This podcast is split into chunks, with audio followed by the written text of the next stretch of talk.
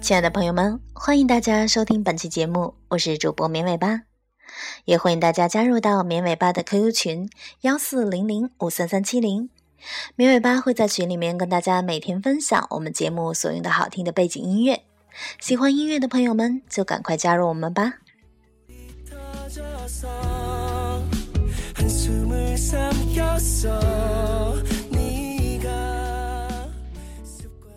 大家都知道，西装是男士的永恒时装，而领带呢，就是西装的点睛之笔。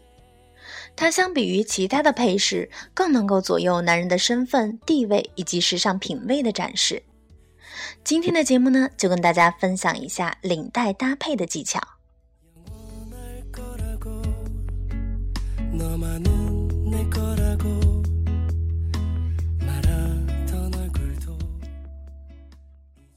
领带的搭配呢有不少的讲究，颜色、图案和西装的搭配，以及适合的场合和季节，都是需要考虑的因素。有些男人的衬衣系的领带分开来看都是质量和颜色都不错的，但是配在一起，明显的让人感觉到颜色不协调，这其实是很糟糕的情形。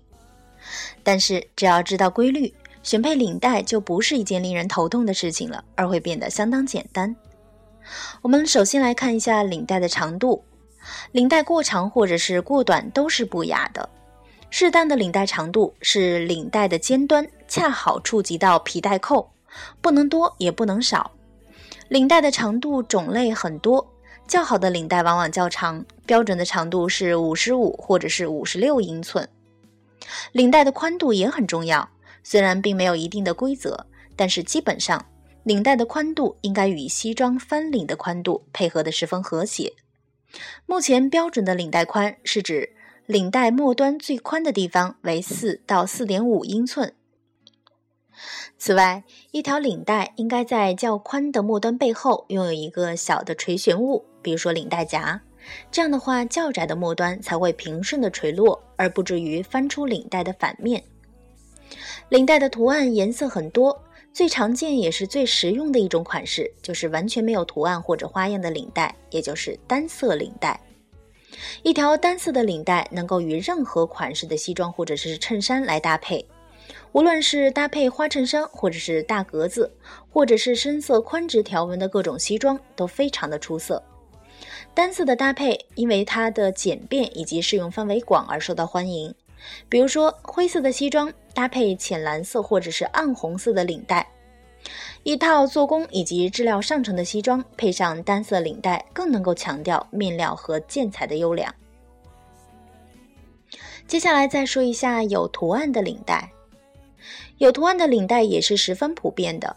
这种领带的底色是主色，应该选择与西装同色系或者是对比色系来搭配。而领带上的圆点、网纹或者协调的颜色，应该选择与衬衫相同的颜色。比如说，宝蓝色的底色配上纯白的点点图案的领带，就应该搭配白色的衬衣，因为衬衣的白更能映衬领带上的白。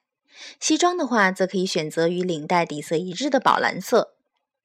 同时，同类型的图案之间不要互配，比如说。格子的西装不要配上格子的衬衣和格子的领带。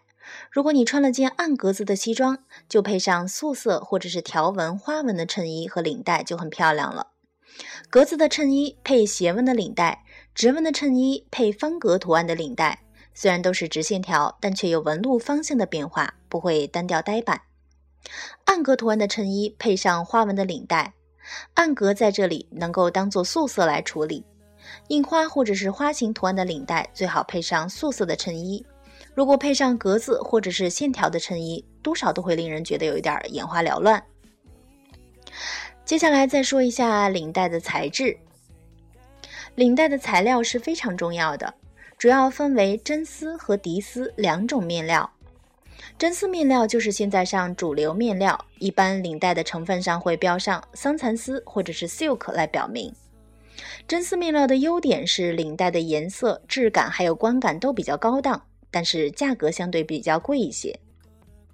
而涤丝的面料，也就是化纤面料，一般会用涤丝或者是南韩丝或者是 polyester 来表示。它的颜色都比较亮，但是缺乏稳重的效果，垂感和质感都欠佳。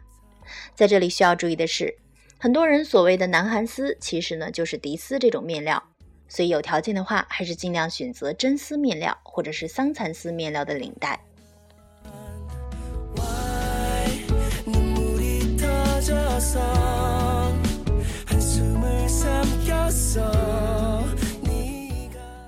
好的，那么以上就是我们今天节目的所有内容了。